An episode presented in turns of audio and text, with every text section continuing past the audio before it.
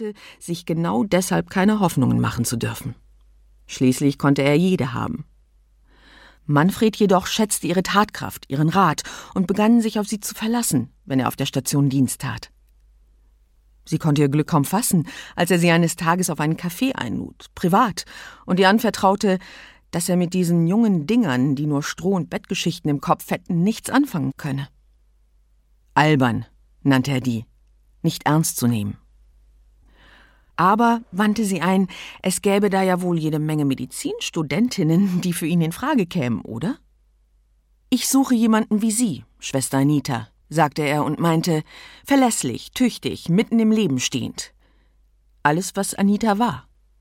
Sie suchte Schönheit und die Sicherheit, die er sein künftiger Status bieten würde.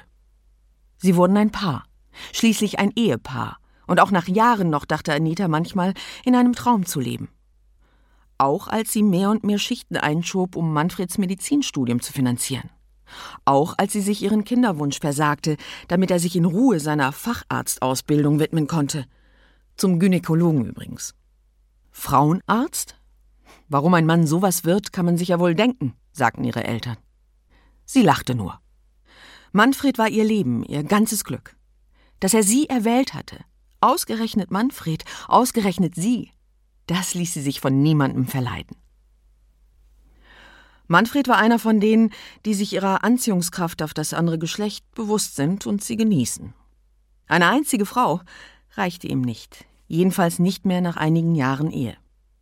Er liebte Anita aufrichtig, und anders als sie selbst fand er sie schön.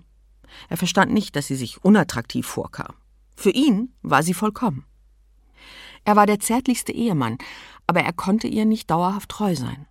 Es war ihm einfach nicht gegeben. Mit einer anderen ins Bett zu gehen, das war wie wie eine Tasse Kaffee trinken. Ein flüchtiges Vergnügen, ohne Bedeutung für ihre Ehe, ihre Bindung. Albern und nicht ernst zu nehmen waren die anderen. Das hatte er Anita doch von Anfang an schon bei ihrem ersten Rendezvous erklärt. Anita aber litt. Und ohne es zu verstehen, sah er das durchaus. Sie verbarg es ja auch gar nicht, äh, genauso wenig wie er seine gelegentlichen Affären zu vertuschen versuchte. Aber wenn du mich so liebst, warum kannst du es dann nicht bleiben lassen? Wenn es doch so belanglos ist. Du siehst doch, dass du mir damit wehtust. Er erklärte es ihr. Umgekehrt gelte das doch auch.